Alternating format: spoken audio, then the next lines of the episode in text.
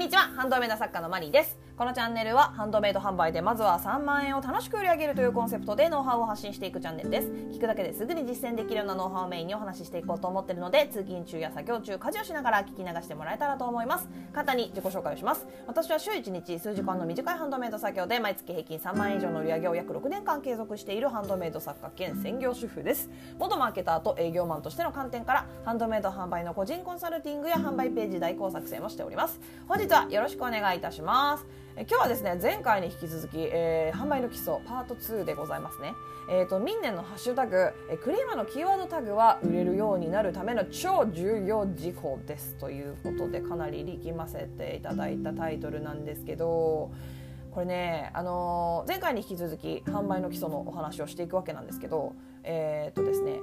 前回検索対策しないと見つけてもらえないよ。売れないのは見つけてもらえないからお店があることすら知られてないよっていうお話。でそれじゃあどうしたらいいのっていうお話をしたんですけど今日はそのねどうしたらいいの？の検索それは検索対策をしたらいいよの中でもかなり重要なところ、えー、ミンネのハッシュタグとクリーマのキーワードタグについて、えー、他にもね販売セットいっぱいあるんですけど今特にハンドメイド販売をするのに適したというかメジャー中のメジャーあの宣伝にかなりお金をかけてくれているミンネとクリーマネームバリューが本当に大きいところなのであの Google、Yahoo あのこの2つって検索エンジン同じのを使ってるんであの大差ないんですけどこの2つで上位表示されるのは本当にこの2つこのミネクリマのみ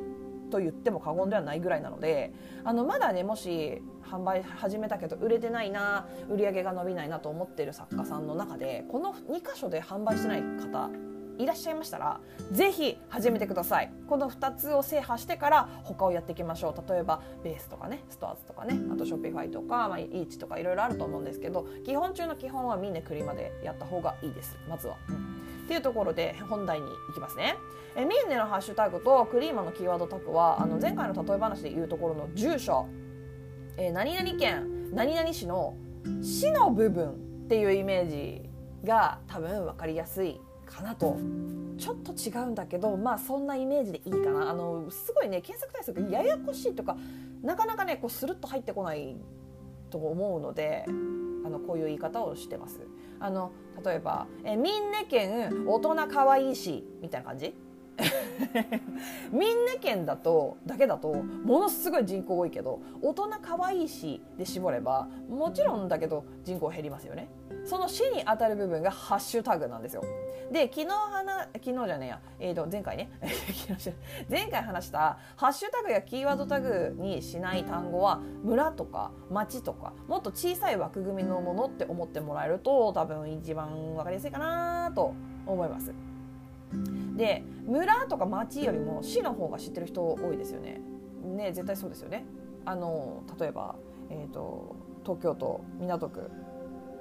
までは知ってるけどそれ以降の住所ってあんま知らないじゃないですか。まあなんかそんなイメージね。そんな感覚ね。あの感覚ほんわりした感覚ね。そう。で Google や Yahoo で検索した時にこの市の部分っていうのが県と紐付けられて結果表示されることがめちゃくちゃあるんですよ。もうねこれはね何のことやらっていう感じかもしれないので実際に今検索してみてください、えー、Google 開きましょうまず。Google でやりますね今回はね。Yahoo でも全然いいんですけどまあ Google がいいかな。Google で、えー、開きましょう。で入園式イヤリングで検索をしてみてください。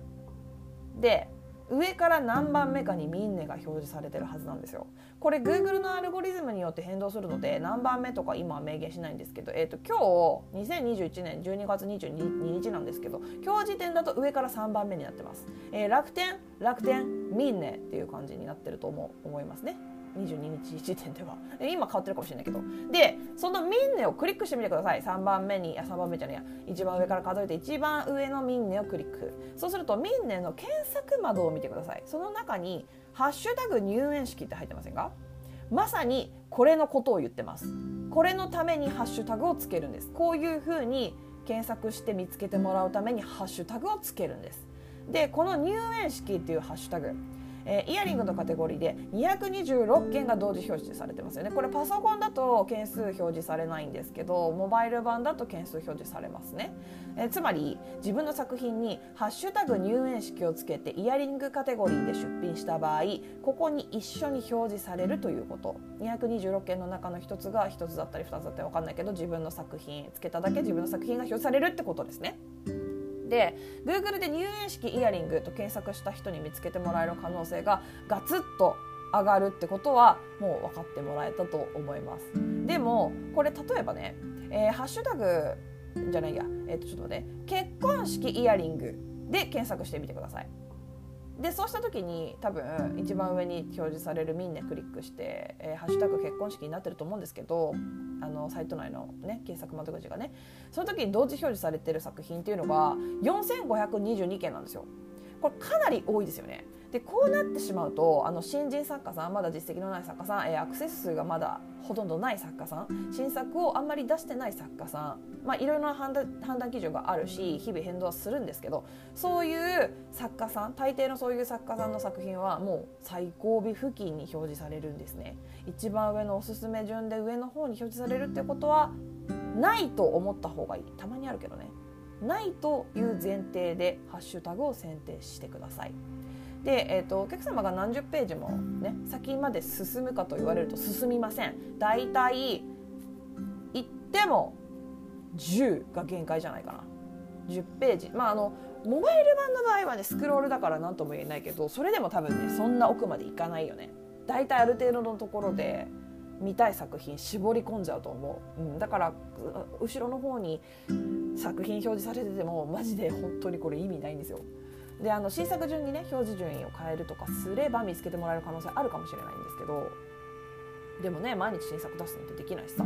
毎日何件新作ねライバル作品が新作として登録されるかって考えたらね分かると思うんですけど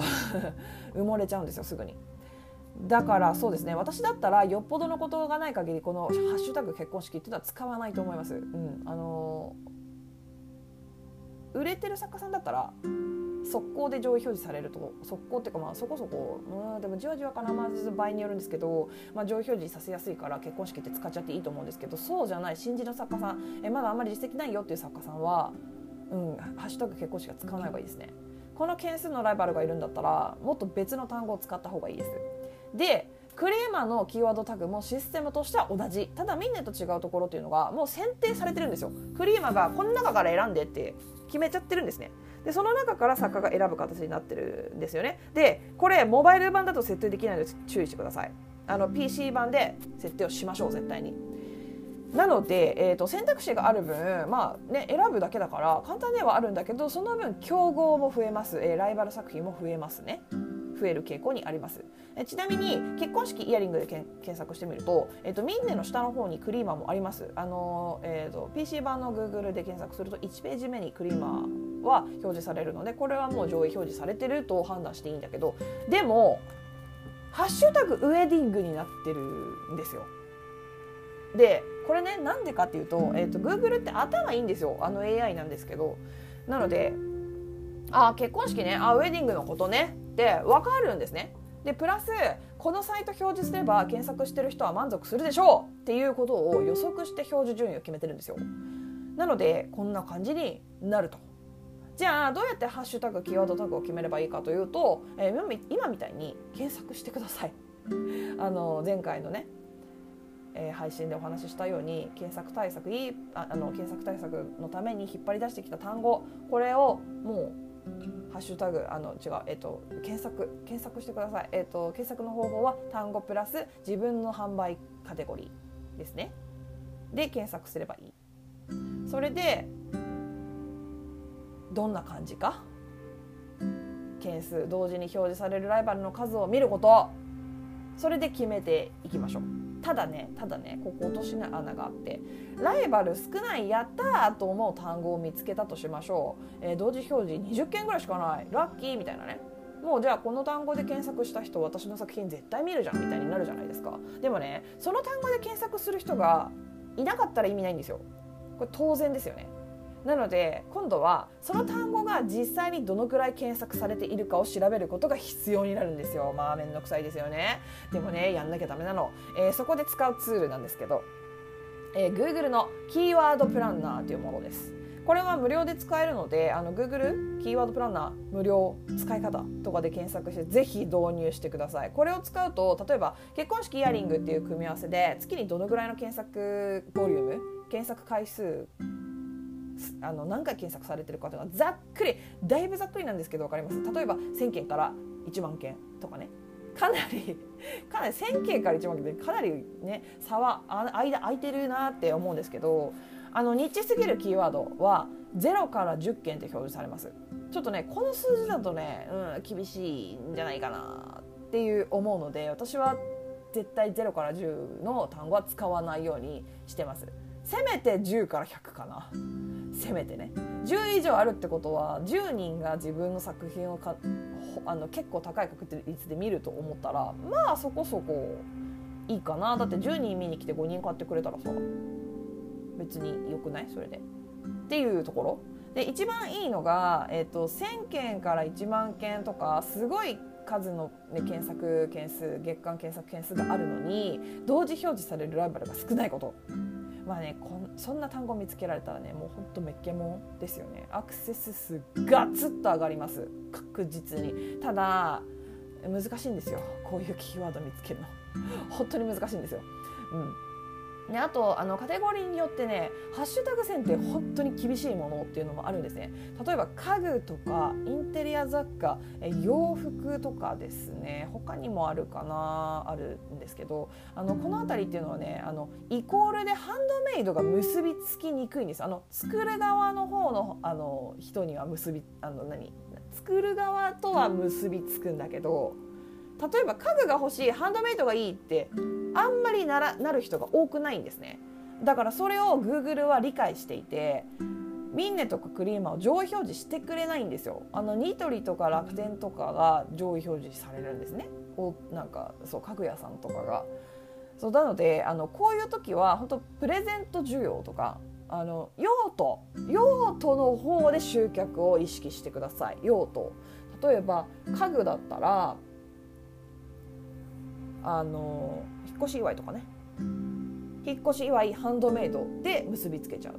うようにするとか。もう本当に結構難しいんですけど、まあ、これしかないんですよね。うん、で検索対策をしっかりしていく。前回の前回前前回、うん、前回話した検索対策をしていくということ。あと,、えーと、要注意なのがあの検索して「ミンネ」をクリックした時に検索窓の中にハッシュタグがついてない単語の時があるんですよ。この時はハッシュタグを使わないようにしてください。ハッシュタグ結婚式と結婚式はあの、ね、システム的に別物って捉えられてると思ってください。なのでそこもちゃんとしっかり見てハッシュタグ選定とか、まあ、キーワードタグ選定っていうのをしていくようにしてください。えー、まとめますね。えー、みんなのハッシュタグとクリーマのキーワードタグはもう本当に本当に重要です。見つけてもらうためにとにかく重要です。なので実際に検索をしながらあの体で覚えていきましょうこれは、うん、ツールもできるだけ使ってください。あの PC 苦手な方 PC できないよって方も頑張りましょう。あの今後ねしっかりハンドメイド作家としてやっていく長く活動していくというというふうに考えている場合は最低限必要になってくるのでパソコンね。あの一つでも検索上位表示されるようになったら他のもの他の作品も引っ張り上げられるっていうブランドごとねサイトからの評価が上がるんであの上位表示されやすくなるんですよ。そういう風になっていくと。結局、えーと、ミンネとかクリーマとかって新作いっぱい出してくれるアクセス集めてくれる、えー、売れる作家さん。この辺りを皆さんに紹介したいんですね。当たり前じゃないですか。ミンネの中の人、えー、クリーマの中の人そこに勤めている人たちは作家さんが販売した売り上げの手数料でお給料を頂いてるわけなので。だからそういう、えーといい作家さんをちゃんとおすすめ順の上の方に載せるようなアルゴリズムでやってるはずなんです。はずっていうか絶対そうなんですね。私がだってそうですよ。だって私の場合はね、えーと、サイトから評価されてるところは売れてるところ集客あのアクセス集められてるところ新作は1年以上出してません。でもこの2つで評価されて、えーと、ずっと上位表示をさせしてくれてるのね。だから新作出せばねもっといいんだろうけどね、うん、まあ そういうねところなのでしっかりやりましょう。ここは飛ばさないでください。飛ばしちゃったら砂漠の真ん中にポツンとお店を建てている。いらっしゃいませって言ってる声もどこにも届かない。人間に届かないという状況でやっていく。それで売れないと嘆いているっていう状態になってしまうので本当そんなもったいないことってもう本当ないからね。そんなね才能をね無駄にするようなことはしないでください。ひと手間だけど覚えたら簡単なのでぜひやってください。ということで、えー、今日はここまでになります、えー、どんなご質問にお答えしていきますので Twitter の質問箱やスタンド FM のレターなどでお気軽にご質問を送ってもらえたらと思います、えー、もしまた聞いてみたいなと思っていただけましたらフォローやいいね YouTube でしたらグッドボタンチャンネル登録をしてもらえるとすごくすごく励みになります。えー、以上お聞きいただきありがとうございました。もしねあの今日お話しした中でここわかんないなっていうところがあったらお気軽にご質問ください。ではまた次回お会いしましょう。さようなら。